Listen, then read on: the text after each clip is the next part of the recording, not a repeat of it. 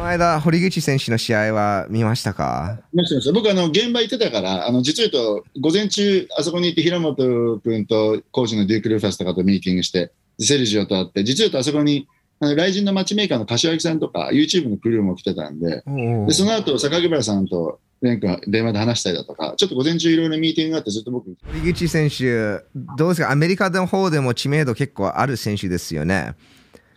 業界では最高級の知名度があると思いますよ。ただやっぱりこう一般社会ではどうしてもやっぱり UFC の圧倒的な知名度なんで、例えば僕なんて4歳の子供がいて保育園、プリケイに行くわけですよ。そうすると他のお母さんとかと話するじゃないですか。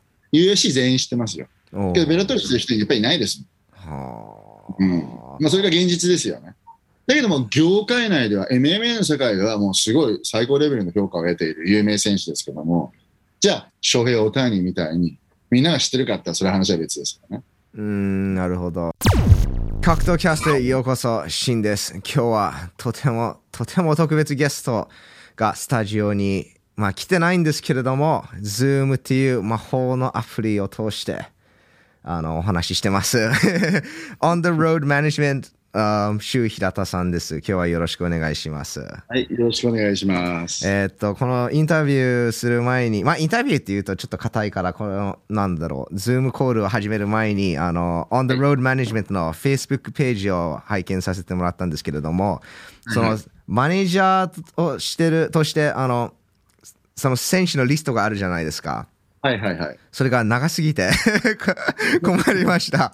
もう本当に Ryzen ファイター、UFC ファイター、ベラトルファイター、インビクター、FC ファイター、えっ、と、あと何でしたっけ？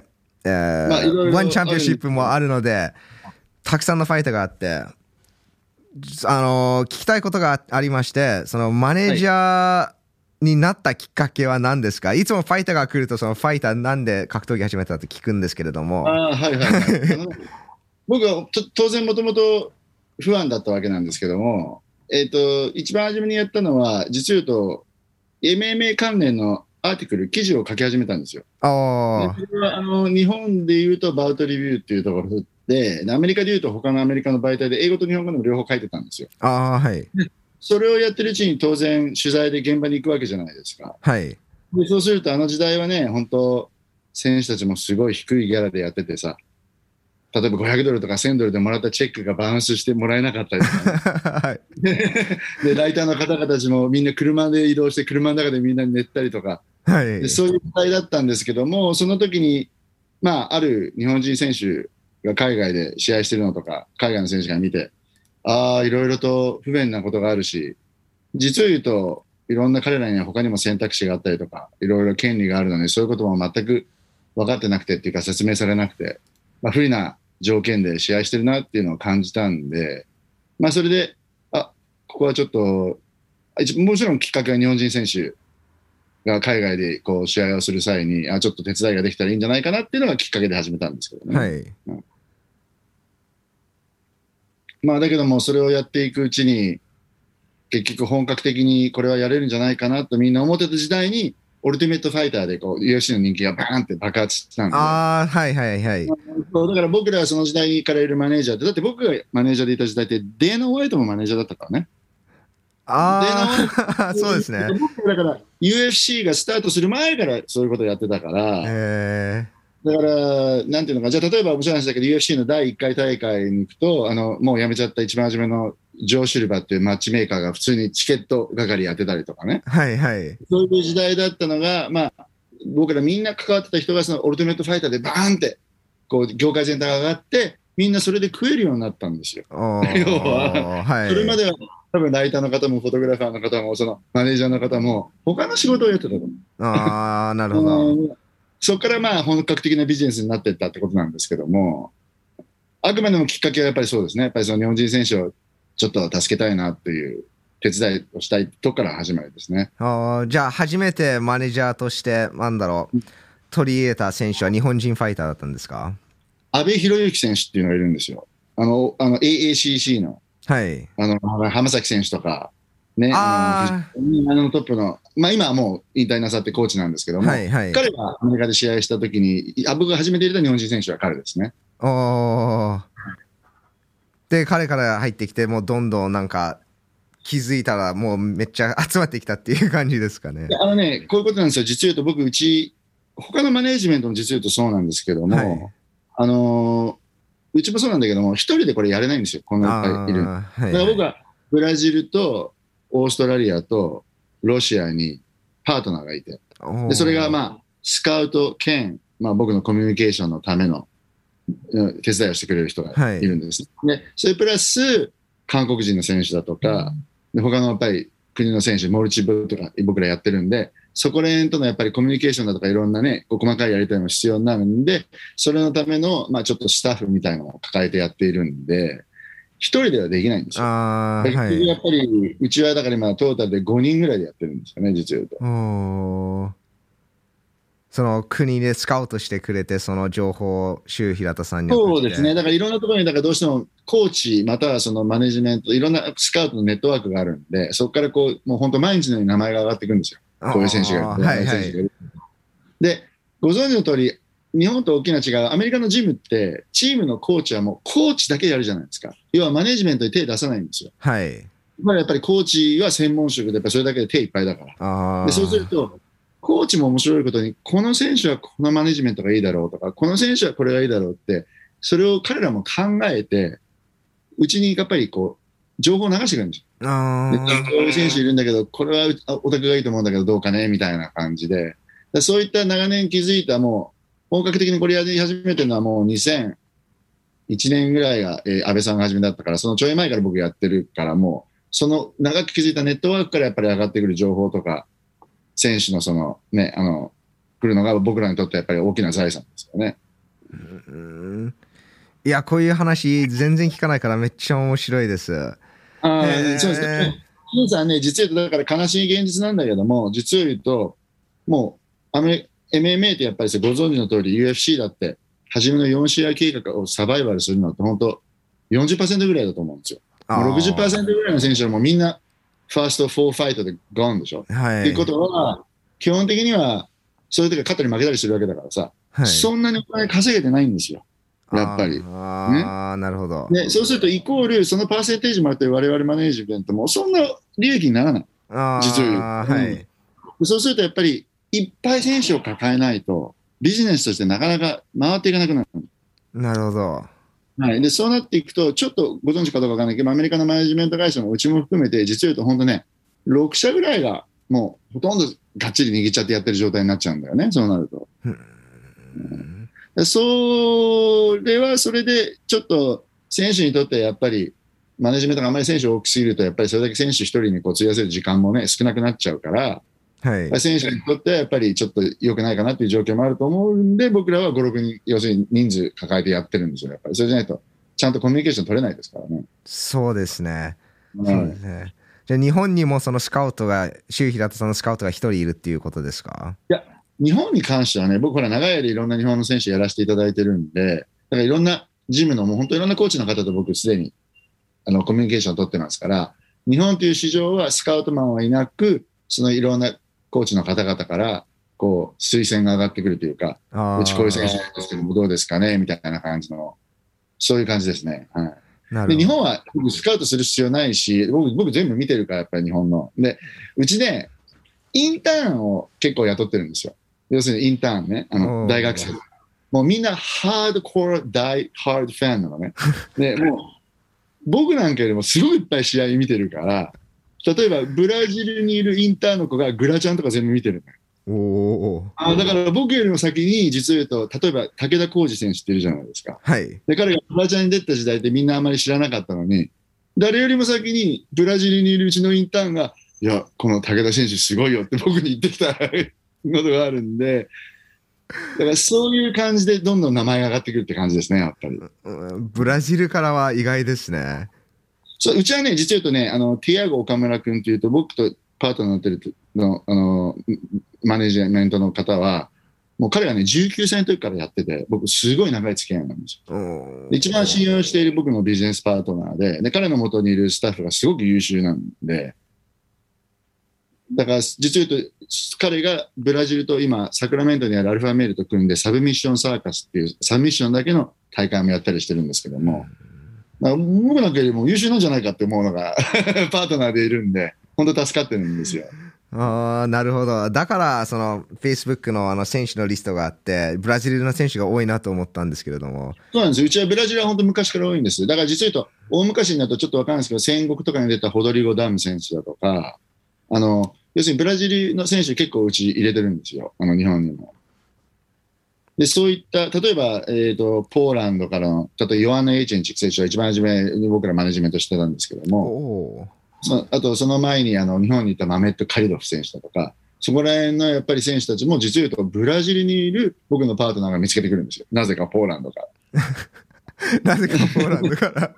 はい、そうそういう感じなんで、うちは。だから本当国境がない感じですね。ボーダーレスなんです、すべてが。うんなるほど。じゃあ、その、なんだろう、その、こういう強い選手がいるよっていう情報をいただいたときに、周平田さんはどうやってその選手を、なんだろう、判断するんですか？強いかどうか。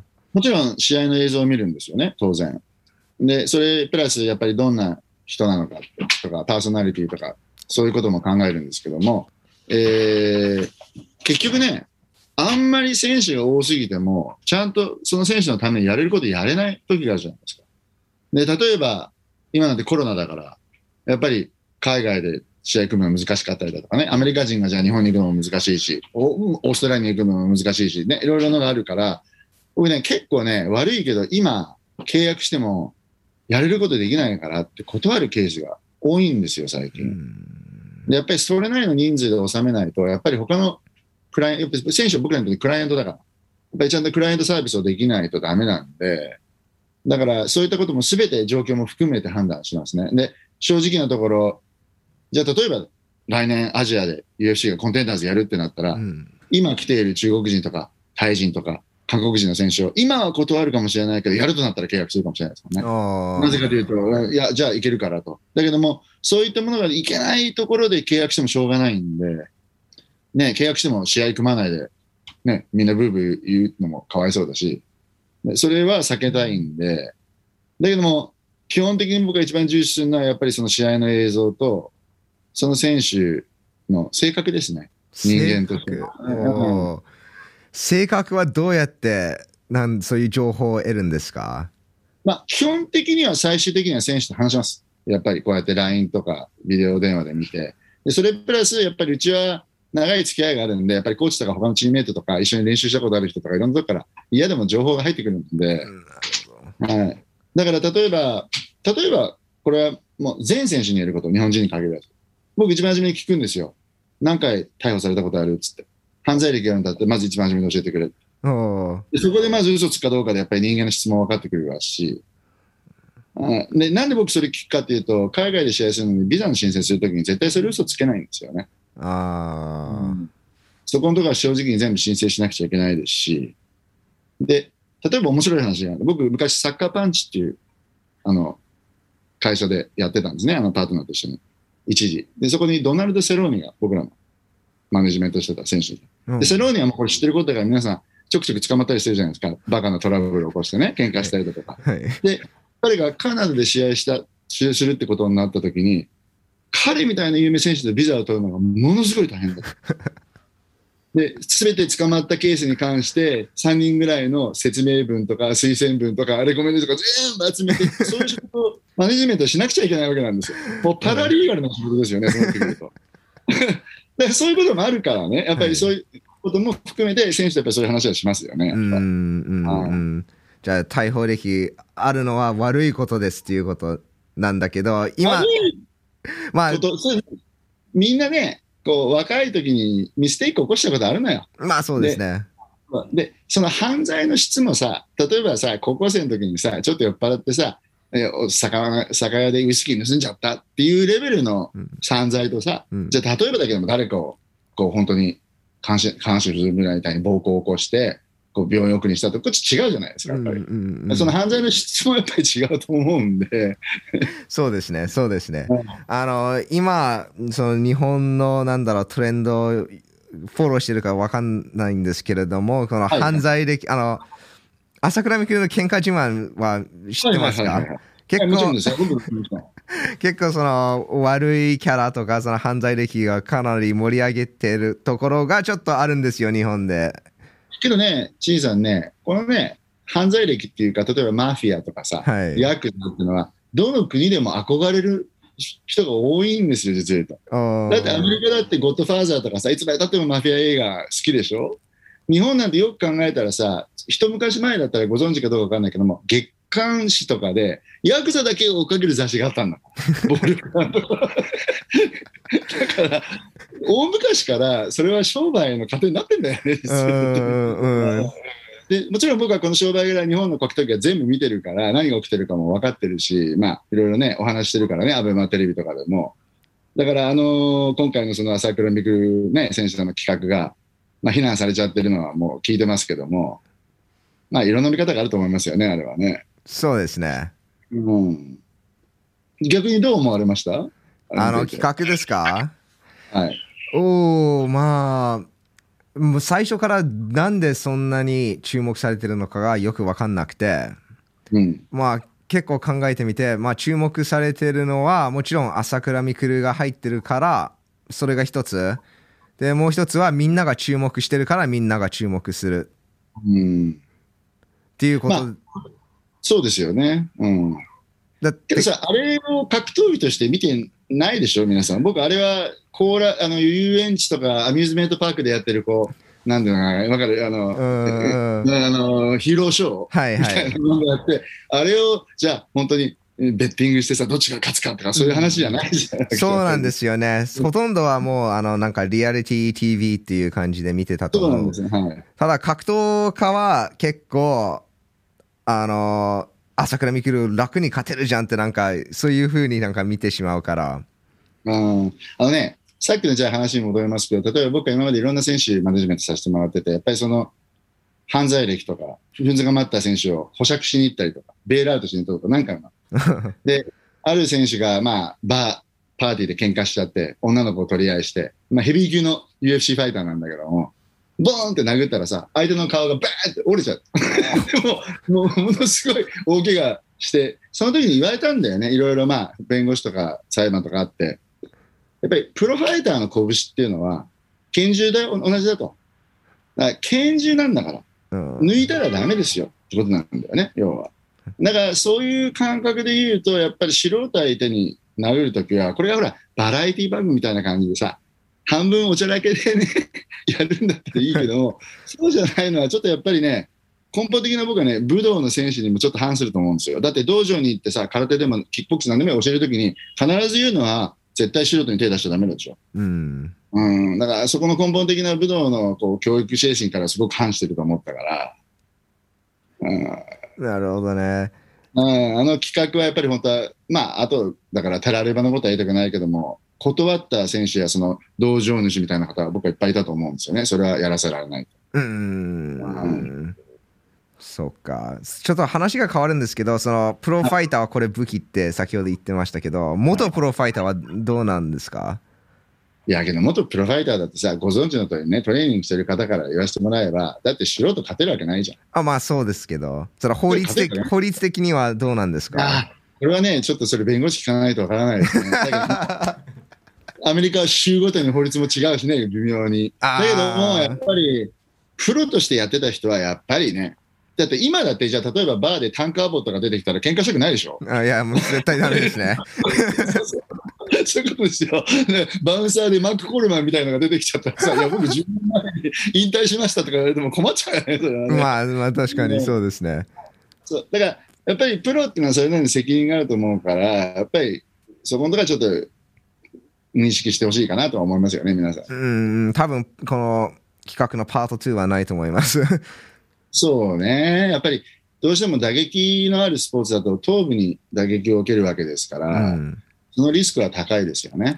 そうだね。その前には那須川天心とそのね勝ったらイサメントあったし、亀田光輝でしたでしたっけあと朝青龍もありましたよね。はい。でもあれ、なんかヘッドギアつけてて、そうなんですよ、うんそこなんですよ。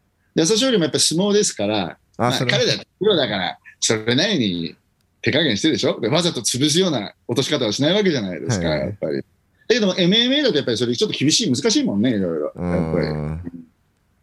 あと、ストリートファイトね。そうですいや、だからね、僕ね、実を言うと、井上直樹選手に聞いたん、どう思う？っつって。ああ、はいではい。何聞いたそうすると、ほほとんどの選手が言うことが、いや、けどお互いに合意したんだから仕方ないんじゃないですか？みたいなこと言う。うんね、サインしたんだし、相手も分かってやってんだから、ね、んなもん手出してきて、あいつが悪いってことなんだよね。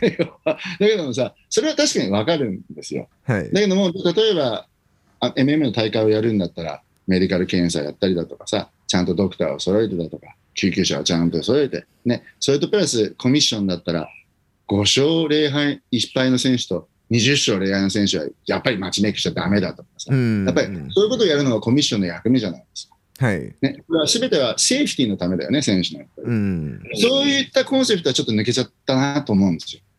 そういうそういうことじゃないですか、絶対に。だってあれがもしも本当の試合だったら、コミッションはあのマッチメイクはアプローブしないんですよ。絶対に承認しない。でしょ？0勝0敗の選手がなんでやるの？って話になりますから。だから、だからそういうコンセプトで見ると、ちょっと問題はあったかなとは思うんですけども。うん。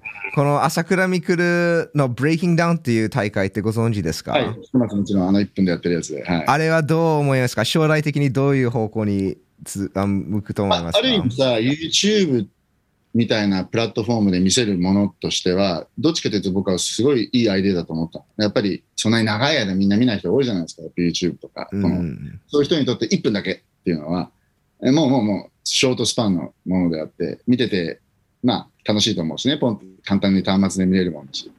で、やっぱり、まあ彼はやっぱりストリートファイトから出てきたとかさ、そういったバックボーンを考えても、まあ、いい企画だと思いますよ。ただ、あれが将来 MMA のための選手の育成の場になるかどうかは話は別だと思うけどね。はっきり言って。うんそうですよね。確かにそうです。Um, この間、堀口選手の試合は見ましたか？僕あの、現場行ってたから、あの実を言うと、午前中、あそこに行って、平本君とコーチのデューク・ルーファスとかとミーティングして、セルジオと会って、実を言うと、あそこに、あの雷神のマッチメーカーの柏木さんとか、YouTube のクルーも来てたんで、でその後、坂木原さんとレン君電話で話したりだとか、ちょっと午前中いろいろミーティングがあって、ずっと僕いたんですよ。で、まあ、こういうこと言うと、ファンの方に何やってんだって言われるんですけど、知らないんですけども、それでも試合夜だったから、試合見ないで僕帰ってきちゃった。そうなんですか。でテレビで見たんですよ、試合は。でうちのスタッフの子は残って、まあ、現場で見てたんですけども、はいあれ、感想どうですか？いや僕ね、ほら、セルジオとかデューク・ルーファスコーチから、初めからゲームプラン聞いてたから、ちょっとタイミングしながら試合見てるようなもんだったからね、僕にとっては。うん、だから、まあ、ゲームプラン通りだったんだろうなと思うし、だけどもさ、基本的なことやもうもう誰からどう見ても3ラウンド、もう4ラウンドの終わりの数秒までもう堀口選手勝ってたからね。うんもうこれはもう間違いない事実であって、だから僕ね、これ、言おうかどうかちょっと迷ったんですけども、僕が実を言うとあの試合を見てすぐに思ったことは、彼のダメージを僕すごい心配になったんですよ。うんでやっぱり頭部への打撃でやっぱりノックアウトされる。でそうすると普通コミッションルールだと、次の試合の前に必ず MR 検査を受けなくちゃいけないとかね。で、60 days、60日は試合しちゃいけないとかさ。うん120日サスペンションがあるわけ。だけどもね、MRI 検査をして異常が出たら、もうそれもう全絶対ダメなの。引退しなくちゃいけないのよ。うんだから実に言うと MRI 検査しても分かんないんですよ。うんで、選手はみんなやっぱりやる気満々だしさ、堀口選手だったらリベンジできるって絶対思ってると思う。うんそしたらすぐやりたい。当然だよね、当然。だけどね、それが僕ね、果たして正しい判断なのかっていうのは、みんなでやっぱりほら検証するべきだと僕は思うんですよ。うんねこれね、すごいネガティブな意見ではなくて、よーく UFC とかベラトーで見るチャンピオンのヒストリーをちょっと見ていただきますと、頭部の打撃食らって、ノックアウトされて、長期的にかかってる選手っていないんですよ、実を言うと。GSP ぐらいじゃないですか、下手したら。うんね、マートセラにやられて、はいね、だけどカムバックしてその後も。でね、頭部の打撃を食らって2回、3回とかやっぱりノックダウンすると、やっぱりそれなりに期間を置かないと、どんなにすごい選手でも、戻そこの、戻ってくるのがね、やっぱり厳しくなってくるんですよね。うんうんだから今、朝倉海選手に頭部の打撃で1回負けちゃって、もちろんリベンジしました。ねはい強いことを証明しました。それはまあ当たり前。で、今回もあれだったら勝ってただろう。ね、99%勝ってた。うんだけども、頭部の打撃でノックアウトされた2回目だからね。うん。で、僕、それに関して、いや、来年さ、3試合しなくちゃいけないそのグランプリに、はいすぐ出はい。るべきなのかっていうのは、僕はもう絶対みんなちゃんとしっかり考えるべきだと思うんですよ。堀口選手は、やっぱり日本の最高傑作じゃないですか。日本の MM の宝みたいなもんですから、ねうんその彼はもう31歳。でそう考えたときに、だって今すぐリベンジしなくてもいいじゃんって考えもあると思うんですよ。うん、キープルージで、だって勝ってたんだから。そうですね。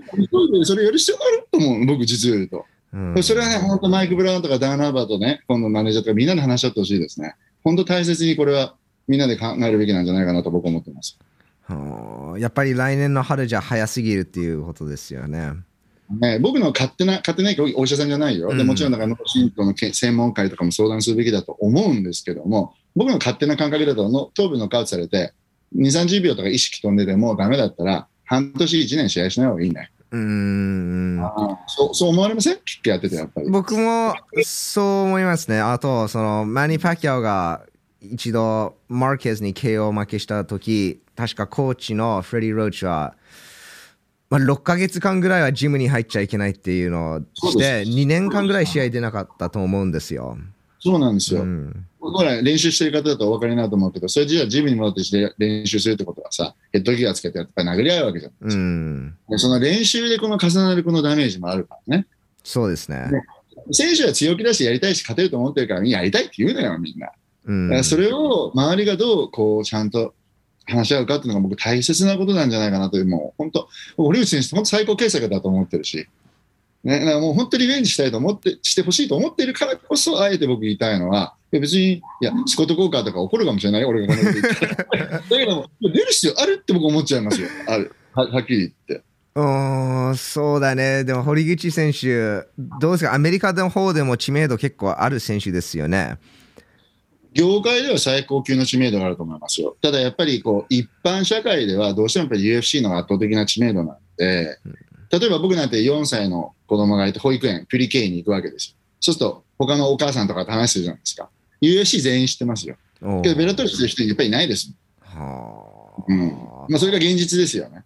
だけども業界内では MMA の世界ではもうすごい最高レベルの評価を得ている有名選手ですけども、じゃあ、翔平大谷みたいにみんなが知ってるかってそれは話は別ですよね。うーん、なるほど。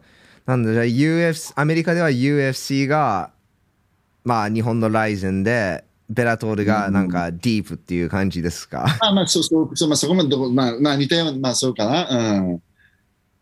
だから NFL とキャネディアンフットボールぐらいの感じの違いもあるかもしれない。うーん、うんなるほど。でも、ベラトールとしては堀口選手出ないと結構困りますよね。そのトーナメンもちトに。ろん困るとは思うんですけども、それってストーリーの作り方もあるけど、スコット・コーカーってご存知かもしれないけど、もともとアメリカで K1 をやってた方じゃないですか。で、彼ってプロモーターのやり方を実を言うとジャパニーズプロモーターから得た人なんですよ。うんだから日本のそういったことがやれる人なんで、ストーリーを作るのはすごいやれる方だと思うんで、例えば堀内が出なくても、じゃあ例えばコールドウェイで突っ込んでトーナメントやって、そのトーナメントの中で堀内君の復帰戦をやって、でトーナメント優勝者が出ても、いや、次堀口いるじゃんみたいな演出もできると思うんで、ああ、なるほど。うん、これはもうね、やっぱりマネジメントとやっぱりこうスコット・コーカーとか堀口さんとかみんなで話し合ってほしいですよね。あーなるほど。そっか。まあ、日本のみんなは結構そのリベンジを期待してますね。僕のうん泣いてるごめんちょっとすみません。はい、すみません。ええええ大丈夫ですか？息子がまだ8週間だからさ、生まれたばっかりなのよ。あ ?8 ー週はい、いいです。すいますいません、忙しいところ。いやいや、全然、大丈夫ですよ。はいえっと、何の話だっけ？ベラトールの。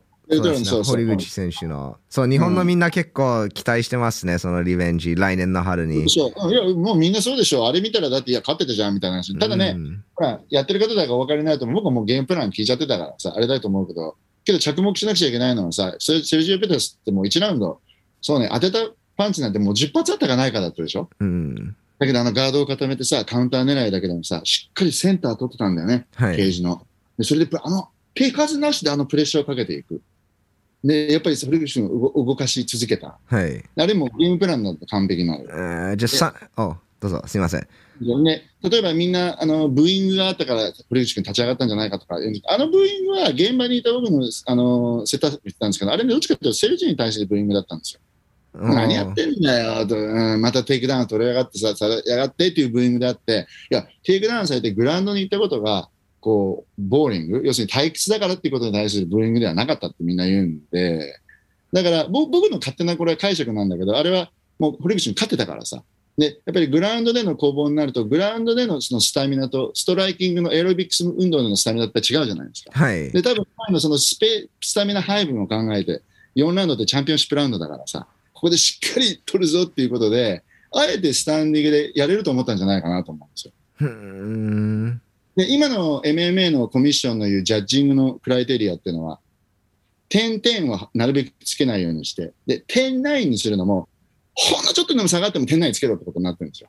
もう、クローズになって一発い入っただけでも点9つけなさい。うん。イコール、もっと点8をつけろっていうことをみんな言うんですよ。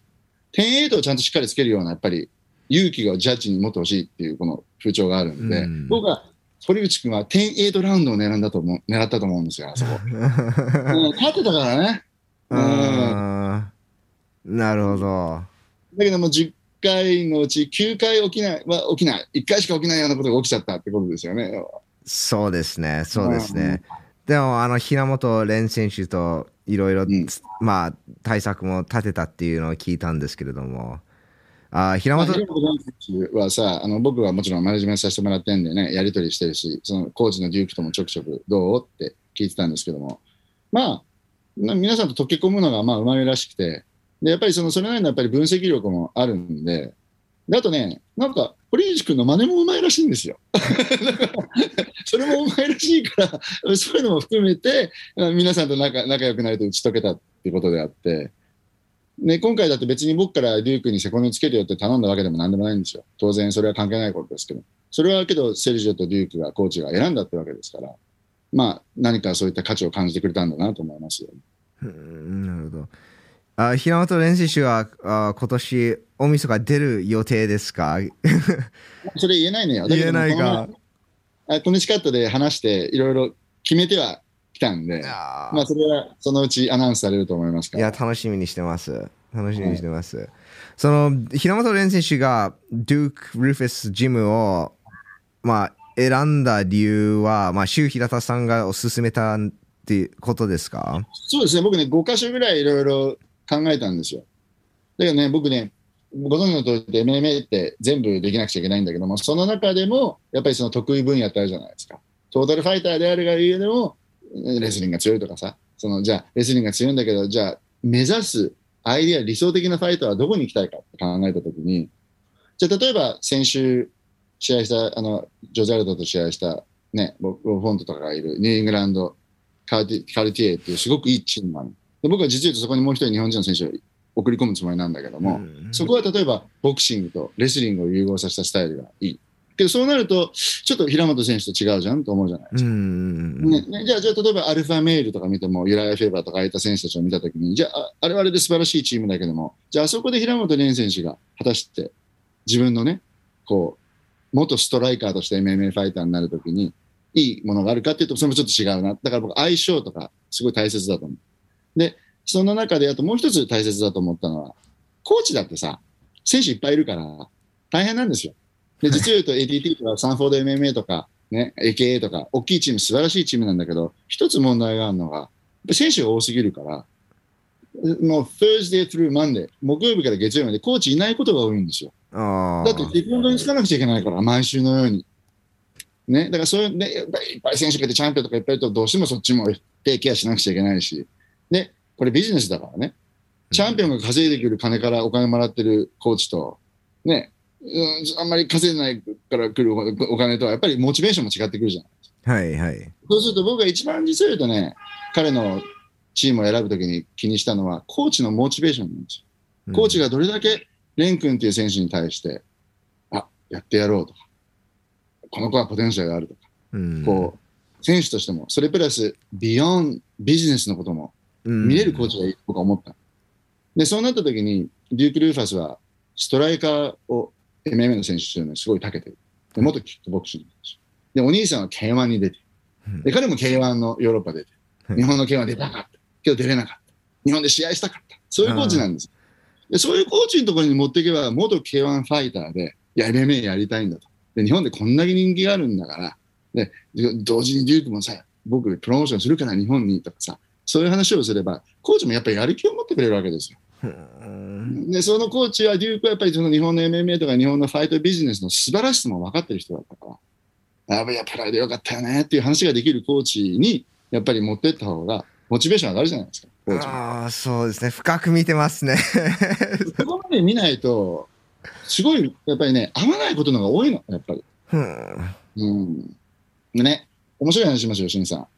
選手に僕これいつも言うことなんだけども、日本の選手ってすごい真面目すぎて、自分からコーチを選ぶ。つまり、悪い、言い方悪いけども、コーチをクビにして、自分に合ったコーチを選ぶってことができないんですよ。おー感覚がない。だから僕それ、そう言うんですよ。必ず言うんですよ。一番いい例はこれだよっつって。ミュージックの世界。じゃあ、レコーディングでギタリスト雇います。来ました。やって。ちょっと違うな首。次のミュージシャン呼ぶんですよ、アメリカは。はいで、。その時に日本人のミュージシャンは、首って言われちゃうと、はあ、俺はダメなんだと思う。だけどね、アメリカは違うんですよ。あ、今回のこのあなたのミュージックに僕は合わなかっただけだから、いや、じゃあ君に合うもっといいミュージシャン紹介するよって言うんですよ。この感覚の違いは大きいですよ。そう思いません？やっぱはり。い。はい。どうしても師匠がいるからさ、師匠をクビにするとかできないじゃん、日本の感覚だと。難しいですね。そうだけど、プロの世界ってそうなんだよね。別に A という素晴らしいコーチがいて、B という素晴らしいコーチがいて、両方ともすごいコーチだよ。だけど、レン君に合うのはどっちかってことの話じゃない。うーん。A が合わない、B になってするって来た時に別に A がダメって言ってるわけじゃないんだよ。でしょ？うん。だからこの、で日本のコーチにこれ言うと A のコーチは多分怒っちゃったりとか、落ち込んだったりする。だけどアメリカの場合は、あ、そうだな。レンだったらじゃあこの B のがいいよ、紹介してやるよって言ってくれるコーチがやっぱり多いっていうのが。うんだからそれをやっぱりうまく使って、なんだったら何箇所かトライアウトするみたいな感覚でもいいって僕は言うんですよね。うんたださ、例えば僕が新さんのジムに選手を送り込むときにさ、いや、ちょっとトライアウトだから3ヶ月だけ見てっつったら、そんなのなんだお前と思うじゃないですか。トライアウトはい。そういう言い方も言えないから、だから大変なんだよ。そういうところもこう考えつつ、やっぱりコーチとコミュニケーションを取って、やっぱりロングタイムのプランニングをやっぱりしていかないと、合わないとね、やっぱり言葉の壁もあったりするしさ、はい。苦しくなっちゃうしさ、やっぱり一人でね。はい。やっぱりそれで失敗する選手もいっぱい見てきてるから、日本人に限らず。うーん。そういうところも深く考えましたね、やっぱりいろいろ。え平本蓮選手、英語喋れるんですか？まあ、彼はだからすごい面白いのが、まあ、これも正確だと思うんだけどね、その喋れないんだけども、なんか小型の翻訳機みたいなの持ってきて、喋って、こうやってこうやってほやりつつ、初めは、だけどそのうち、こう、やっぱり、面白いことでさ、スポーツでもアートでもみんな同じだけど、同じことに興味のないやつが集まっているとさ、結局話せるようになるじゃん。確かに、そうですね。そうでしょ？うん。だから好きなことやってんだもん、みんなで。全く違う話をしたらそれは無理よね。うんうんだけども、そこから入っていってるから、今は、それは完璧な、ね、バイリンガルではないかもしれないけども、必要なこうコミュニケーションが取れてると思いますよ。うんうん、格闘技も、まあ、言葉じゃないんだけど、なんか、it's a language。そうなのよ。だから、アートとかスポーツの素晴らしいところって、それを超えられる部分があるじゃないですか。うーん。だから、それを僕は、だから、日本人の選手たちもこう海外に練習に行くときに、それはお金とかいろんな問題あるのは、それは確かに。だけども、言葉の影っていうのはあんまり気にしないでいいと思ってるんです、僕は。うん飛び込んでみればなんとかなるし、どうせ好きなことやってるみんなで UFC 集まって見てんだよ、ウィークエンドとか。うんまずやりますよ、リアル。確かに、そうですね。一人はちょっと怖いじゃないですか、やっぱり国の言葉喋れないと。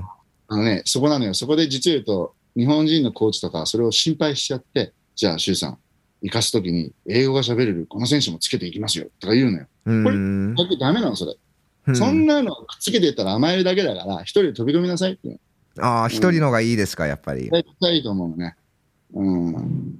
え、多分、ご存知かもしれないけど、じゃあ海外に留学して、語学留学してる日本人の方々も、大きく分かれるのは、うん日本人だけに固まっちゃうのと、やっぱりこっちでいろんなところに飛び込んでやるので、やっぱり大きくやっぱり違ってくるじゃないですか。うんうんうんどうしても日本人だけで固まっちゃう子たちっているじゃないですか。で結局そうするとあんまりお英語も覚えられないで2、3年経って帰るケースが多いんだけども、うんうんうんまあまあ、すちょっとその例の一つなんだけども、要するにあんまりそうやって固まっちゃうのもあるし、甘えちゃうからね、やっぱり人うん間。だから僕は一人のが絶対いいと思ってるんですよ。うんなるほど。あの今日その今日本で今から UFC 若いファイターが日本人 MMA ファイターが UFC に行くのがちょっと話題になってたんですけれども、はい。そのそういう UFC をもぞし目指してるファイターにアドバイスをいろいろ聞きたくてやっぱり一度有名なジムとかアメリカの方に練習してそういう経験をした方がいいと思いますか？いや、できるんだったらした方がいいと思うんですよ。だけどお金かかるからね。そうですねだから理想は、やっぱり UC とかベラトールとどこでもいい PFL でもいい契約を取れて、ちょっと1、2試合してお金貯めて、でそこから見に行くのがいいかなと思いますよね。そうです。やっぱりその団体と契約してからいうあのアメリカに。そうそう、そうするとやっぱりビザも取ってくれるしね、やっぱり団体側が、メジャー団体の場合は。で、そうするとあー1、3ヶ月ごとに帰ったりしなくちゃいけないとか、そういうこともなくなりますし、なるほど。ビザってやっぱり大きな問題なんですよ。だからうちも実を言うと、ブラジル人選手で何人か、それこそめちゃめちゃ強くていい戦績なのになかなか UFC に入れないの。うん。でそうするともうスポンサーつけて、O1 ビザっていうのを60万ぐらいかかるんだけどもうん、取って、もうこっちに引っ込,、ま、引っ越さしちゃう。うんでそうするとアメリカ人選手と同じになるから、緊急オファーが受けられるんですよね。うん来週の大会で空いたからどうだみたいな。だからもうそういうふうにしていかないと、もう緊急オファーを受けられるのもアメリカ人とかアメリカで試合できるビザを持ってる人たちになってなっちゃってるんで、もうそこまでしないとね、結構今最近難しいんですよ。選手入れるの。ビザ結構大きい問題なんですね。うん、大きい問題ですね、緊急オファーに関してはやっぱり。そうですか。あの、すまあ最近じゃなくなったんですけども、平達郎選手、はいはい。シュートの世界チャンピオンが最近、まあ、あの、Twitter で UFC 行きたいですっていう、なんだろう、なんかアピールしたんですけれども、達郎平選手、UFC に行ける確率はどれぐらいあると思いますか？あ、千代平選手、僕ほら、ジャンさんとの番組に行ってるけど、僕、松根さん知ってて、あのーこの前の試合の前、ずいぶん前に、あのーコンテンダーシリーズだったじゃないですか。はい。でコンテンダーシリーズに出れるかどうか、ミック・メイナードとは話はしてるんですよ。だけど、その時点では、ちょっと、まあ、いろいろ理由があって、ちょっと無理だということになったんで、まあ、だけども、向こう1、2試合、いい選手相手にいい勝ち方をしていけば、全然可能性はあると思いますよ。で僕も思うんだけど、あのね、僕ね、僕ら6ヶ月ぐらい先いつも考えて仕事してるんですよ。で、最悪の、もう、worst case scenario、最悪のケースと、まあ、いいケースと両方考えるんだけども、じゃあ、いいケースのだけ話しちゃうと、コロコロコロナとかパンデミックが落ち着いて、ね、UFC も3月にロンドン大会やるでしょ、今度。だから海外大会がどんどん増えてきて。で、そうなると絶対に進出したいのが上海なんですよ。やっぱりうん UFC 大会があるから。そうすると上海で大会やるとか、そういうふうになれるようになったら、一気に日本人のチャンスは広がりますよ。なぜかというと、そうなるとコンテンダーシリーズも入ってくるわけですし、アジアの。で、やっぱりアジア大会が増えてるってことは、中国人だとかタイ人とか入れる、その相手とかって日本人も必要になってくることがあると思いますから、もう最高のシナリオを考えちゃって、パンデミックが本当にすごいスローダウンして、来年のじゃあ4月、5月ぐらいの時に普通に戻ったら、来年は後半は僕、一気に日本人選手は新規契約できると思ってます。うーん。やっぱりそのコロナがもう結構大きな問題か。いや、普通にアジアコンテンダーズがあったら、まあ、平選手なんて、僕は平選手なんて、コンテンダーズじゃなくて、普通の UFC、本契約でいいと思うんですけども、じゃあ、あコンテンダーズだったら、まあ、少なくとも平選手。で、次の新竜誠選手と藤田選手とのウィナー、あ。ああ、はいはい。えっ、と、ちょっと1 on 5だけども、本ストローでもやるって気があるんだったら、伊沢聖華選手。うん、ディープジュールズの。はい。うん、まあ、そこら辺は全然チャンスあると思うんですよ。ああ。やっぱり新竜誠、あ、どうぞ、失礼しました。そういう新竜誠選手ね、次だから、勝ってしっかりと。まあ、ちょっと、体が小さいから、本当はストローがあればいいなとは思うんですけども、フライで、ね、はい。やっぱり彼、レスリング出身だから、うん、結構、ケージでも、やれるんじゃないかっていう評価は高いんで、はい。はい。その可能性がありますね、やっぱりそこ福田とのせあ選手との試合見ましたか？あの、心理誠の。どう思いましたか？いや、あれね、やっぱり彼1年半ぐらい試合してなかったでしょ、やっぱり。はい、はい。だからそれもあるんで、やっぱり僕ね、新竜選手はほら、僕ほら、よく知ってるから、試合の前でもよく話してたんだけども、あのもう UFC とこういう話をしてる新竜選手も説明してるからね、UFC が何を求めてるかっていうか。だから基本的には、フィニッシュしなくちゃだめだよってああ、いや、そう、はい。彼はやっぱり一番のマイナス点は判定が多すぎる。ああ、そうですね。あ UFC 結構そのフィニッシュが多い選手、まあ戦績を見てそのフィニッシュが多い方が、まあもちろんいいんですけども結構大事にしてるんですか？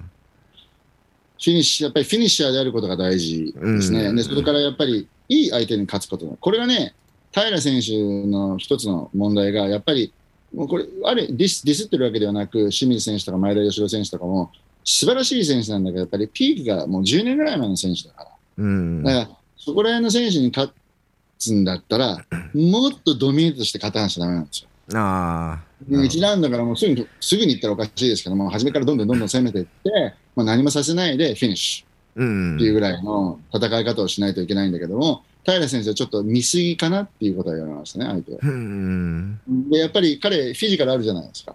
でそうするとやっぱり常に相手が自分よりもちょっとちっちゃい相手とやるわけだよね。で、それだったらなおさらって言われちゃうんだよね。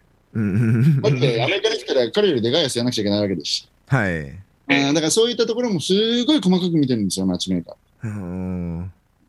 だから多くのさ選手が、例えばいや、マッチメーカーなんて戦績見てるだけでしょとかね、綺麗な戦績だといいけど、そんなことないですよ。僕がだって直樹選手を UFC で19歳で契約させるときも、何段階に分かって違った写真しあの試合の映像とか見せて、ああだこうだってやって入れてるわけですから、うん細かく見るんですよ、やっぱり。うん。ある意味さ、マッチメーカーの人たちのし大きな仕事って断ることだからね。だから、要するにこの選手契約できませんとかさ、リリースしますって断る時の理由をやっぱりマッチメーカーも言えなくちゃいけないじゃないですか。はい。で、そのはい。理由を言うにはやっぱりしっかり試合見てないと理由言えないじゃないですか。そうですね。うん、そこなんですよ。うんうん。周平田さんは格闘技やったことあるんですか？僕はもうお遊び程度ですよ。ああ、でもやるんですね。僕はね、実は言うとね、大学の終わりまで競泳の選手だったんです。で僕ずっとスカラシップもらって NCAA ディビジョン1のアスリートだったのよ。大学終わり。えで僕は水泳だったの。バタフライとかの。ー、えーフードコン選手おーだから僕はその時代から実は言うとドラッグテストとかドーピングテストもすごい詳しいのは、僕アスリートで実際にやらされたの。その時代からずっとへおーなるほど。えー水泳ですか。そうです。はい。えー、なんか水泳似てあ似似合いますね。なんか。僕ほら、中学校と高校はハワイで行ってるから。おーはい。ねハワイは水泳が結構メジャースポーツだったんですよ。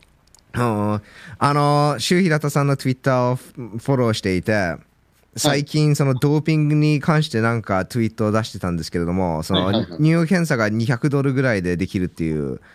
そう、あの、これね、みんな勘違いしていただきたくないんですけども、その UFC みたいな完全な抜き打ち検査とかやってさ、はい。あのマダとかウサだとか組んでやるんだったらものすごいお金がかかること。はい。だけども、それができないから、例えばアメリカのコミッションだって、その WADA とか USADA とを雇うことができないから、ドラッグテストだけをやる下請け会社みたいなのに落としてやってるわけなのね。うん。で、それでラボに送って検査をしてる。だから、パンクラスさんとかライジンさんも同じであって、まあ、独自のスタッフで尿を取ったりとかやってるのかもしれないですけども、ちゃんと2つのボトルに分けて、きれいにシールして、違うのを送ってとか、そういうのは全てちゃんと指示に従ってラボに送ってやってるから、そういったドラッグテストは、まあ、200 1人200ドルちょいでできるんです。うん。だけども、抜き打ち検査じゃないし、今のね、時代ステロイド取ってても抜く薬とかもあったりするから、だから、それで完璧に、こう、ね、よ抑止力になるわけじゃないですけども、そういうこともできるから、別にやってる団体も日本であるわけだし、はい。できないよって言ってるよりも、なんかやってる方がいいんじゃないかなと僕は思うんですよね。そうですよ。なんかやった方がいいですよね。そうそう。だって少なくともやりゃね、そ少なくともそこはインチキできないってみんな思ってくれるしさ。そう、ちょっとだけ、ちょっと、ああ、もしかしたら捕まるかもしれないっていうの、ちょっとだけそれでもあったら、ちょっと変わるかもしれないです。で、実を言うと、これは公には言うと、ライジンさんはライジンさんで契約にちゃんとペナルティーが書いてあるんで、もしも陽性反応が出たら、やっぱり厳しいペナルティーがあるんですよ、お金の。おーだからそれはやっぱり、えっと思うじゃないですか、選手としても。はい。だから少しずつそれをやっていくのはいいことだと思うんで、じゃあその、パンクラさんもやってるわけですし、ライジンさんもやってるわけだから、じゃあ、ディープさんでもね、シュートでも、グラちゃんでもグラデーターでもね、やろうと思えば、そんなに高くなくてできやれますよってことなんですね。うんうんうんうんうん。やっぱりそういうのも、あの、打撃の団体にもやってほしいですね。そうですね。K1 とかライズも。はい。だから例えばだけども、アメリカだってさ、州によっては全員やるわけじゃないですからね。ウィーナーの中から5人だけランダムで選んだりだとか、うん。試合前にランダムに抜き打ちがあったりだとか、まあ、そういうのもあったりする州があればやってない州もあるし。はい。だから、英語で言うと、インコンペティションドラッグテスト、アウトオブコンペティションドラッグテストってあるじゃないですか。はいはい。インコンペティションってのは、要するに、まあ、ファイトウィークのね、その、最後の方がインコンペティション。けど、アウトオブコンペティションは試合がない期間のドラッグテスト。その試合がない期間、アウトオブコンペティションのドラッグテストをやってるところっていうのは、ものすごい少ないんですよ。もう本当に UFC だけなんですよ。基本的に。はい。だけども、そこに行くまでに、まあ、いろんな段階があるから、とにかくお金はかかんそんなにかかんないですよって話ですよね。うーん、そうですよね。まあちょっと難しいところですし、結構センシティブなトピックですし。そうですね。だけどもさ、あの、一ついいところは僕自分のノートでも書いてるけども、アメリカのコミッションはすごく僕問題があると思ってて、うんもう50個も州があるじゃん。50 states があるから。はいはい。はい本当はあんなの unified じゃないんですよ。僕いつも言それ unified じゃないじゃんっつって。統一なんて絶対できないのね。50 states あるから。確かに。でしょ？確かにそうなると、日本のあの機構の方の、日本ってやっぱり MMA 長くやってるからさ、プライド時代からいろんなルールもトライしてるから、実を言うとね、アメリカのコミッションよりもいいもので作れるんじゃないかと僕期待してるんですよ。うーん。うん。ね、やっぱり統一っていうか、その経験のある方がちっちゃいサークルでいろんなことできるわけだから、うん。ワンがほら、いいウェイトシステムやってるのと同じで、日本ジャパニーズ MMA もしっかりこんだけ経験とね、え専門家の方々いっぱいいるわけだから、いや、うちはコミッションよりこっちの方がいいと思うよっていうそのルールとか、そのテストとかに関しても、スタンダードとかを打ち出してほしいなと僕は思うーん。うん。う。ワンチャンピオンシップでやってるあの計量システムって僕すごくいいセーフティーを考えた選手にとっていいと思う。ああ、でそうですか。今年コロラド州が認めたでしょ。だからコロラド州だけはやれるんですよね、ワンを。うん。だからそういうふうにアメリカの場合は49週ダメなの1個だけできるじゃんってもう全然ユニファイドじゃないんですよ。そうですね。確かに。そうから僕は日本のその方々には本当頑張ってほしい。あの、ジャパン MMA ジャズ機構だっけ？あの JMOC の方々とかさ。いや、もういいことしてると思うし、どんどんどんどんルールっていうのは進化していくもんだから改定し続けて、でいつかこういいところに僕は行ってほしいと思ってますから。はい。はい。それも含めての意味も込めての僕はツイートなんですよ。やれることはいっぱいあるし、やってみればいいじゃんってことなんですよ。うーん。まあ、どこからスタートしないといけないですもんね。でやっていくことによって問題点とか、あこれダメだとか、これやれるじゃんとか、いろんなアイデアも生まれてくるかもしれないですからね。うん、うん。なるほど。そのトライをするコストとしては全然ね、高くないですよって話です。うん、うん。まあ、この可能であるっていうことです。あの、ライゼンの大晦日、まあ、バンタム級トーナメントは発表されたんですけれども、井上直樹 VS 荻久保選手が決まりました。あれ、その、感想を聞きたいです。どういう試合展開になると思いますか？まあ、基本的にほら、僕らも皆さんと同じで、だまあ、大木久保選手になるだろうなとずっと思ってたんでうすよ。ん。当然ね、やっぱりあの試合したことないマッチメイクですからね、唯一の。はい。それで対戦したい竹澤選手とやったことないですし。で、でまあ、荻久保選手っていうのはいろんなオールラウンダーですし、それなりにやれること全部できる選手じゃないですか。はい。で、経験もあるし、ね。で、タフにも出ててね、パントージャにも勝ったりしてるわけですし、うん。ね。絶対侮れない相手だし、舐めてはいけないのは当たり前ですよ。うん。うん。だけどもね、あえて言う、これはね、これ僕、直樹選手のマネジメントから言うんだよ。大久保選手、すごいいい選手で別にディスるわけじゃない。だけども、大久保選手のピークってもう4、5年前だからね。うん。で、パントージャに勝ったってフライ級だからね。うん。これ今、バンタムだし、はい。ねだからはいもう大げさなことを言ってしまえば、マットに背中つけられたら、もうファイトマネーの罰金だよっていうぐらいの気持ち で、実際に水木、ボス、水木、お姉さんと僕と、はいこの前、直樹君とずちょっと話した時に、はっきり言いましたもん、二人で。背中マットつけたら罰金ねっつって。それぐらいの気持ちでやって勝たないと。うん。いうことですよね、要は。井上直樹選手はもう強いですもんね。本当に強いです。で、多分皆さんほら、なかなかまだ本当に全てを見せてない部分もあるし、あのほわってした感じと、あのちょっと細い感じが、どうしてもなんか、すごく強そうに見えないっていうかさ、はいはいはい。フィジカル的にもなんか、本当強いのかみたいな思ってると思うんですけども、まあ、やってる方だったら分かると思いますけど、まず手足が長いっていうのはかなりの有利ですよね。うんフィジカル的なもので、懐深いですし、タックル切るときだってあれですし、で、皆さんよく、いやー、井上直樹はテイクダウン能力が、テイクダウン能力がって疑問があって言うんですけども、あーいろんな試合を見返していただいたら分かると思うんですけど、彼ほどテイクダウンのバラエティを持ってる選手、僕いないと思うんですよ。うん。ただのシングルレッグ、ダブルレッグではなく、スタンディングでバックを取ってから振って落とすとか、引き込むともう、で、昔はその柔術系のテイクダウンが、グラウンドに引き込む能力が多かったのが、やっぱりアメリカに来てアルジャメインの MMA クラスを1年半ずっと取ってやってることによって MMA レスリングもやっぱりできるようになったんで、まだ見せてないだけであって、僕は彼は多分、海選手でも、大久保選手でも、普通にテイクダウンできると思う。で、しなくちゃダメだと思ってます。ある意味。うん舐めてるわけじゃないよ。あのもちろん、もちろん。すごはいい。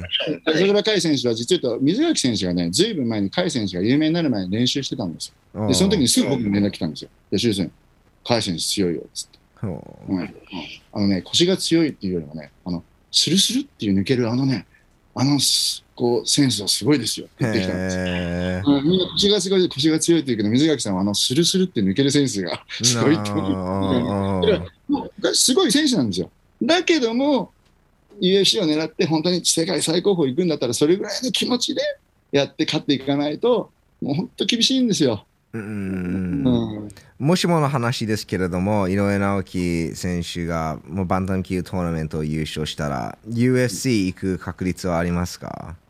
あのーこれ僕何回かも公に言ってるんですけども、あの僕はマネル・ケープ選手が来人からファっていなくなった時に僕はっきり言ったんだけども、ちゃんと契約で抑えて1回でも2回でも防衛させるっていうのは大切なことだと思うって僕言ったんです。で僕はだから来人さんとの交渉する時も、いや、グランプリ勝ったから、はい、さよならっていうのも、ちょっと違うんじゃないか。で、僕が考えてたのは、グランプリを勝っただけで、じゃあ UFC とすごくいいディールを取れるかっていうのは、それもまた疑問だと思う。うん。そうするとさ、もう簡単なんですよ、答えは。堀口選手に勝つしかない。堀口選手に勝たない限りのパワーネゴシエーションはありえない。ーでしょ、やっぱり。うんね、僕は甲斐君だってすごい選いい選手だと思ってるよ。だけど、やっぱり対 UFC って要は、あ本当厳しい評論家なんですよ、彼ら。本当に。なんかもう断ることばっかり言ってくるからね。そういうのを考えていく中で、よっしゃってパワーネゴシエーションするために堀口選手に勝つしかない。だからそう思った時に僕は来日さんとネゴシエーションした時に、あのー優勝したらちゃんと防衛戦させますよ。だから優勝したからすぐ UFC ことはないですね。あーなくても、まあ、何試合とかちょっと今ここで言えないけども、何試合かは日本でします。だけども、それを終わったら当然彼を目指すとか UFC だと思うんで、その時点で UFC とは交渉は始めると思いますけども、まあ、ご存知の通り、ほら、交渉だって契約が終わってからも、エクスクルーシブネゴシエーションピリオドっていうのがあって、はい要するに独占交渉期間はもう来人としか交渉できない。うんで、その間が終わって、マッチングピリオドになったら、やっと他の団体で交渉できるわけです。ああ、そんなのあるんですね契約。が契約が終わってもすぐにできるわけじゃないからね、他の交渉が。だから、そういう期間も考えての契約ですから、やっぱりうん普段はそのウェイティングピリオドってどどれぐらいの期間なんですか？あのね、ネゴシエーションピリオドは、まあ、団体によりきりなんだけども、1ヶ月のところもあれば3ヶ月のところもありますね。で、マッチングピリオドは結構長くて1年とかいうところありますね。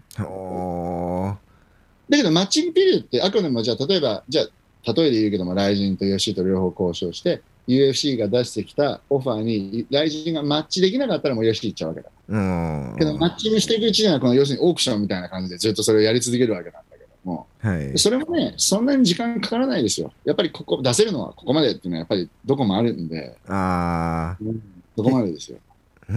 ん、じゃあもう将来的にいつか井上直樹また UFC で見れるっていうことは結構まあ期待できる、ねそう、だから、ここはね、審査面白いことにね、選手がどこを目指すかであって、UFC って、歴史的にあまりマッチングしてこないんですよ。ある意味、殿様商売だから、俺らナンバーワンだからなんでマッチングしなくちゃいけないんだよって話。これしか出さないって言ってくれることがすごく多い。まあ、うんでそれをもうそれよりいいのが出ちゃったらこっち行くしかないからね。あ結構それあるんですか？うーん、エディ・アルバレスがそうだよね。あのあーー、 ONEチャンピオンシップとやっぱりマッチングさせたときに、もう全然話にならない。うだったら、ーんやっぱり ONE が全然上だったから。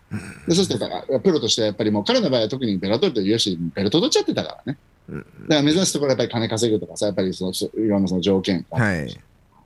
で、そうなると、えっ、と、やっぱり、直樹選手の場合はこれからだからさ、UFC のベルトをやっぱり目指すのか、それともお金を目指すのか。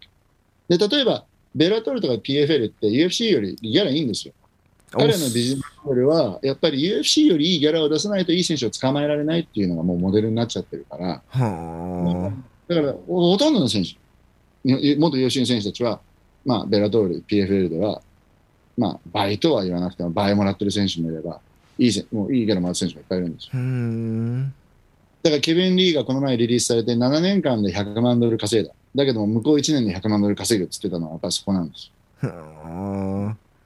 はあそうなんですね。いつも UFC が一番なんか有名だからファイトマニーも一番高いってなんか自動的に思ってたんですけど。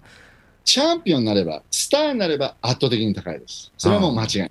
だけど、そこにたどり着くのってさ、600人ぐらいいる選手の中でさ、どんどんどんどんどんどんどんどんふるいにかけられてさ、どんどんどんどんどんどん落としてってさ、わかるで、だから、実は言うと、ボクシングなんていっぱい階級がある中でさ、UFC のあの少ない階級の中で、あんだけ世界中の選手ふるいかけられて、本当残るのって、何万、何百万人に一人なわけなんですよね。そうですね。でそこに行けば、もうやっぱすごい稼げますよ。だけども、そこの過程に行く中での稼ぎっていうのは、やっぱりベラトールとか PFL で稼げることいっぱいあるし、じゃあ、ベラトールだって今度のバンタム級グランプリだってさ、3試合分のファイトマネープラス優勝賞金100万ドル稼げるわけじゃないですか。はい。でここまで UFC でたどり着くなんて、20回ぐらい勝たないといかないですよ。下手したら。なるほど。へえ。いろいどころ。を目指すかなんですね。なあ、そうですか。でも UFC に、まあ、一度行くと、その元、その UFC っていう、なんだろう、名前、ブランドを使えるじゃないですか。その通りです。それ結構、やっぱり大きいですか？あのね、元 UFC ファイターって今、市場にいっぱいいるんだよね。うん。何千人もいるんだよね、元 UFC。はい。だけども、やっぱり元 UFC ファイターってやっぱり売れるんですよ。ローカルプロモーターにとっても。やっぱりポスターでね、UFC ベテランかけるわけです。で、じゃあ一つ面白い例を言えば、もうこういうこと言うとさ、日本のちょっとプロモーターの方にちょっと怒られちゃうかもしれないけども、直樹選手が一番いい例だと思うんですよ。彼は日本で一切タイトル取ってないですよ。チャンピオングランプリにも出てないし、はっきり言って全く有名でもなければ。誰もに。知らなかったね。だけども UFC に行って戻ってきたことによって、これが例えばディープパンクラスシュートのチャンピオンになって、そこからライジンに行くのと、元 UFC でライジンに行ったのでは、全くギャラが違うと思う。そそこですよ だから、こういうこと言うと怒られちゃうかもしれないけども、UFC は行けるチャンスがあったら行っちゃった方がいいですよね。なぜかというと、そのチャンスって二度と来るか分かんないかもしれないし、UFC 行った後、他行けるし、ううんういう考えもあると思うんですよね、やっぱ。うん。やっぱり先ほど、周平田さんが言った通り、その目的によって、いろいろ変わりますね。僕もそう、本当目的だと思いますよ、選手が何を目指すか。だから僕ね、堀口選手が、あの、ベラトルと契約したことによって、一部のファンが、ああ、UFC と契約しなかったのはがっくりだって言った人もいると思うんですけども、今の彼の立場だと、実は言うと、彼はやっぱりね、あそこまで行くと、ベン・アスケレンとか、あそこぐらいのやり方狙わなくちゃいけないと思うんですよ。だからベラトルでチャンピオンになって、わかんないけど、チャンピオン契約があるから、2回 ,2 回でも3回でも防衛しなくちゃいけないと思うんだよね、ちゃんと。はい。それになって、そのネゴシエーションピリオド終わって、マッチング期間に入ったら、もうめちゃめちゃパワーネゴシエーションできるじゃないですか。うん。だから32、3歳ぐらいでもさ、ベラトルで3、4回防衛してるチャンピオンだったら、もう UFC 絶対取りたがりますよ。うん。彼はもうそのレベルにいる選手だから、ある意味、ベラトルの選択は、ロマンとしては、がっくりしたファイターがいるかもしれないけど、ビジネスとして僕は正しかっうん、た。そこでやっぱり、いけるからこそ、ガンっていけるわけだから。今彼、ここまで落としてさ、行く必要ないじゃんみたいなのもあるじゃないですか、やっぱり。そうなんで、それを期待していって、ベラ、あの、ペタスに勝って、ベルトも何回か防衛防衛して UFC に行くと、まあ期待して、期待っていうか、まあ希望してました。そうですよ、僕も期待してましたよ、ペテスに勝って、で2、3回くらい防衛して、もうそれこそなんていうかもうね、大型トレードみたいな感じでさ、大話題になるみたいな感じで、チャンドラーが言ったようなね、はいはいああいうようなケースだなと、目指してんだなと僕思ったし、うん。日本人ファイターでアメ世界の舞台でそういうパワーネゴシエーションできるポジションに池田選手って本当彼だけだと思うから、もうだからこそさっきの話に戻っちゃうけども、急いでグランプリに出る必要あるのかというのは本当僕考えてほしい。うん。彼もうだってバリューあるんだも確かに。ん。ねえ、だってじゃあ、ピテスと防衛戦し、もうリベンジするだけでいいじゃんみたいな。あともう堂々と座ってて待って、俺はキングだみたいに待ってて、じゃあグランプリ優勝者やりますかみたいな感じでもいいんじゃないかなと僕思っちゃうんですよね。まあ確かにそれも多分できますよね。グランプリの優勝者と。うん。はい。その権利はもう絶対あると思うんですよね、彼は。うん。あとやっぱり、やっぱりさ、あそこまで宝物だからさ、MMA 大切な選手だからさ、日本の MMA にとっても、調整試合一つ挟んであげたいよ。ああ、そうですかもう。勝手な、もうファン目線ね、これはもう。うん。そう思いません？まあ、そっちの方が安全ですね。安全です。うん。だからその安全策を飛び越えてやっちゃうのが堀口選手のすごいところだっていうのも確かにある、あるよ。だけどもさ、うん、僕どうしてもやっぱりマネジメント気質だから選手のセーフティーとかね、ライフアフターファイティングとか考えちゃうから。多くの選手が引退してもちょっとスピーチがおかしかったりとかさ、うん。そういうの見てるし、うん。そういうふうには絶対なってほしくないと思ってるから、やっぱり。うん、そうですね。そうですね。やっぱり、健康も大事ですから。もちろんキャリアもそうなんですけど。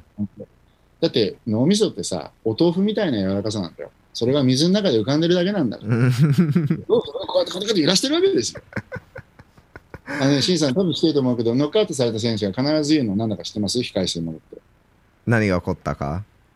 え僕の試合いつですか？って言うんですよ。あ そう。えー、まあそうです試合よね。のことも覚えてない。下手したら会場入りしたことも覚えてない。ねで、これが戻ってくるのが2、3日かかったりするんだよね、記憶が。で、これってさ、僕お医者さんじゃないけども、それいいわけないじゃん。まあそうですね。多分健康に良くないですね。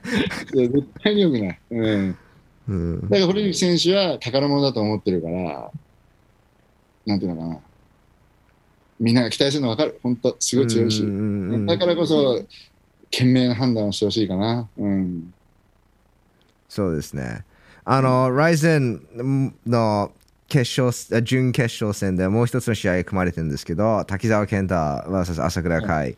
これ、んみんなに聞くんですけども、滝沢健太選手、勝てるチャンスあると思いますか？いや、それはあるでしょう。あの、一番、じゃあ、企画論として面白いと思うのは、あのー朝倉海選手って今まで自分より背の高い選手とそんなやってないじゃないですか。うん。はい。ね、それって、ヨアンナが初めてローズ生ユーナスタイルやった時と同じですよ。ずっとヨアンナ背の低い選手とやっていて、ちょっとその距離感とかやっぱり見余った部分があったでもらって一発でやられたでしょ。はい。やっぱりね、そういうこともあり得ると思うから、そのアジャストメントをちゃんとしっかりできる、できていれば、やっぱり、甲斐選手は7割方勝てるんじゃないかなと思いますけども。けど、滝沢選手のストライキングって、結構アンオーソドックスでしょ？はい。はい。オーソドックスじゃないからこそ、クレベル選手と同じで見にくい部分もあると思うから、見えない部分もあると思うからさ、ううんんわかんないよね。僕はすごい楽しみですよ。おー、はいそうですか。あ嬉しいです、それを聞いて。ほとんどみんな、あ朝倉海、ただパンチを当てて KO するって言うんですけど。もうさ、こういうこと言ったらすっごいみんな怒るし、もう言っちゃうけども、一番僕がプロモーターだったら求めるのは、甲斐君と竹澤選手がめっちゃいい試合して、甲斐君の判定で勝つ。だけども、甲斐君怪我、決勝いけません。あで、直ー樹君対誰かでやって、一応直樹君が優勝して、そしたら甲斐君と直樹君来年できるじゃん。そう、フレッシュな状態で。そうなんです。だけどもそういうこと言っちゃったら、大木久保選手に失礼だからね。別に絶対勝てるってわけじゃないから、だけども、まあ、プロモーターとしての感覚だよね、それは。はい、そうですね、そうですね。可能性は何個か考えるよね、やっぱりいろいろ。そううんそれ、井上直樹選手とあのこのスタジオで話してたときに、そういう、これ、今話したその内容が出たんですけれども、はいはい。あでもフレッシュなな例えば、まあ、フレッシュな状態じゃない朝倉海と井上直樹が戦って、まあ、結果がけれ結果でまたフレッシュな状態で組めるからプロモーターとして嬉しいじゃんって言って、まあ、井上直樹そんななんか興味なかったみたいですね。一回だけやりたいって。彼ね、本当、もう自分のやりたいこと以外何も興味がない人なのよ面白いですよ。井上直樹選手。ね、ああいう感覚が必要ですよ、やっぱり。やっぱり自分に自信がある。ね、うん自信がなくちゃやっぱりやれないと思うし。うんでやっぱり目指すところは彼もやっぱり一回やっぱり UFC の舞台を経験しちゃってるからね。はい。でやっぱりこのアルジャメインスタインとかメラブとかさ、やっぱり自分のチームメイトたちが今ガンガンいい感じでやってるじゃないですか。はいやっぱ。り心で思うところはあると思うんですよ。いつか。うん、本当に面白い人だと思いました、井上直樹選手。面白いですよ、あれは本当に。でも最初そのまあ会う前はこの映像でしか見てないのであーマイクが来ると何も言えない状態とかあって、まあ、最初ちょっとシャイな人だかなと思ってたんですけれどもちょっとお話しすると全然シャイじゃなくてただマイクがこう来ると喋れなくなるっていう感じで まあ、あとやっぱりあの大舞台でね、やっぱりみんなの前でってのもちょっと苦手らしいから。あだからほら、例えばクラス教えてみるとか、セミナーやってみるって言うと、えー、やっぱりって言うもん、その自分で。だ声も小さいからさ、それこそあの、アップルとかのスティーブ・ジョブズみたいにこういうのつけてやんなくちゃいけないね、みたいな。でもすあのすすごい What's that アニメそのアニメなんだっけ？井上直樹選手が好きなの。見てたやつ？そう。無色転生？アニメ見ますか？僕はアニメ見ないんですよ、実を言うと。ああ。それなんかすごいオタクさんが見るアニメなんでしょ？まあ今結構話題になってるやつだね。その撮影が終わってなんか井上直樹選手とちょっと話してて、まあ、最初なんかゲームゲーマーっぽいからそういうゲームやってますかって聞いてあゲームやってないんです。あじゃあなんかアニメ見ますかって言ってアニメ見てます。で直人もアニメ見てるからそうなんかつながっうんうて、ん。めっちゃテンションが上がったんです井上直樹選手。いやね、あのね、井上直樹選手と佐々木有力選手と水木選手がうちに住んでたんですよね、1年半ぐらい。はい。あの自粛して。でその時に僕ら選手だからさ、見たいと思ってさ、昔の UFC とかプライド系もいっぱい持ってるからね、はい DVD バーンと置いて、いつでも見れるよっつって見れない。一回も見なかったですよ、彼。見つけたら唯一みんなでゲームやってるだけで。で、仕方ないから僕が入れてさ、例えばご飯食べてる時ちょっと入れたり、プライドとか入れると食べながら、チラッと見る程度で、もう、やっぱりテクニックがもう技術も違うしさ、やっぱり。うん、昔の UFC と全然違いますよね。そう、示さないんですよ。で、挙句の間に、直樹選手なんて、まあ実を言うとこっちのショータイムとかで、なんか、ちょっと番組の席でランページ・ジャクソンが出て、あ、ランページだな、とか言ったら、知らなかったからね。お誰でした？でえ、えバンダレ、バンダレ知ってる？って言ったら、いや、つってたんで、だから世代が、うん、そうなんですよ。ふーんふーんそうかな僕も同じ、あ、でも僕の方がちょっと年上か。確かにそうだね。うんでも日本のファイターってやっぱりあんまり UFC 見ないですね。そうですね、ただね、あの直樹選手と水木選手の場合は、あの一番初めのコーチの山口さんが、もう空手家だったんだけども、UFC2 で市原選手っていう空手家が負けたじゃないですか。で、その時から、MMA で勝てない空手は意味がない空手だっていう。おお。だからもうその時から、1993の時から、空手家の山口さんは呪術を学び出して、独学で自分の MMA 理論を立てて、もう空手道場だったのよ。あそこ道場行っても、道着着てるの見たことないもん。空手道場なのに、えずーっと MMA ですよ、そこ初めから。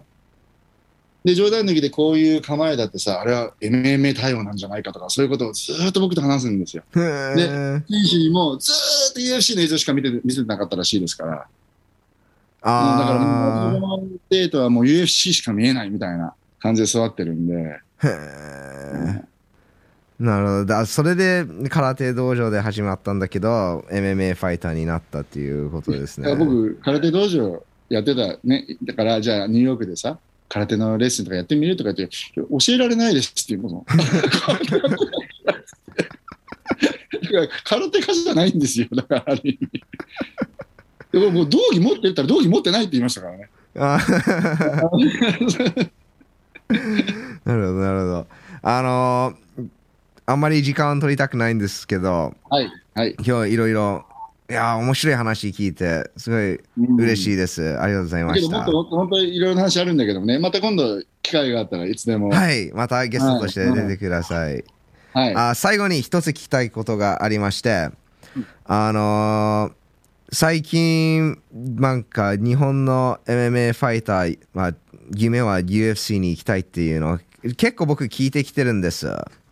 そういう選手に一つのアドバイスをいただければ、何でしょうか？一つはやっぱりいい選手とやり、フィニッシュを狙い続けるということと、やっぱりマネージャーと相談して、普段から UFC のマッチメーカーとコミュニケーション取った方がいいですよ。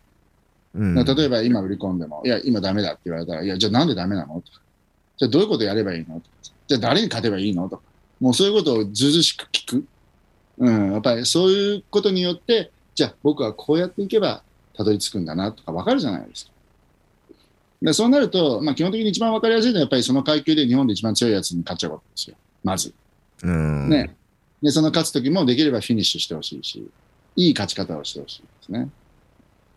で、あとはやっぱり選手なんだから、MMA、ユニファイド MMA ルールのジャッジングのちょっと基準とかもちゃんと勉強して、その MMA の、北米 MMA ルールの形状の中で勝てる勝ち方とかあるじゃないですか。はいで。そういうのもやっぱりアピールできるようになればいいかなと思いますね。うんだからね、一番大切なのは常にコミュニケーションを取ることですよ。だからこう言っちゃ悪いけども、ツイッターとかでああやってアピールするのもいいんだけども、やっぱり裏でやっぱりマネージャーがしっかりとミックとかショーンとコミュニケーションを取りつつ、いや、僕なんていつも選手が次の試合決まったら必ず UFC のマッチメーカーに連絡しますもん。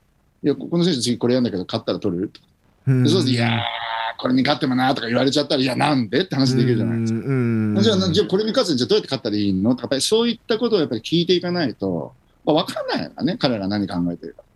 で、そこまで細かいコミュニケーションを取っているようになると、例えばショーンでもミックでも、ポロッと、いや、けどもしかしたら来年、エイジアコンテンダーやるかもしれないから、その時はいけるかなとかさ、そういうことを付け加えてくれるようになるわけですよ。だからそうすると、じゃあそれはロングタームのプランとして置いとこうと。じゃあショートタームでこれ行こうとか。僕はだからいつも選手と長期プランと短期プランを必ずは話し合うようにしてるんですよ。そうやっていけばチャンスはあると思いますね。うんわかりました。いろいろありますね。そうですね。うんうん。いやーありがとうございました。まはたいよろしくお願いします。はいえっ、と、周平、今日本当にごめんなさいちょっと言い方そうですね。実は周平田さんも YouTube をやってるんです。僕、もう本当に楽しみにしてます。週あにポッドキャストですポッドキャスト、2週間に、あの一回やってますね1回ぐらいやってるんですけれども、はいい、や、本当に面白いです。残念ながら全部英語なんですけど、英語なんですけど英語喋れる人はぜひチェックしてください。よろしくお願いします。はい。今日はありがとうございました。はい、どうもありがとうございました。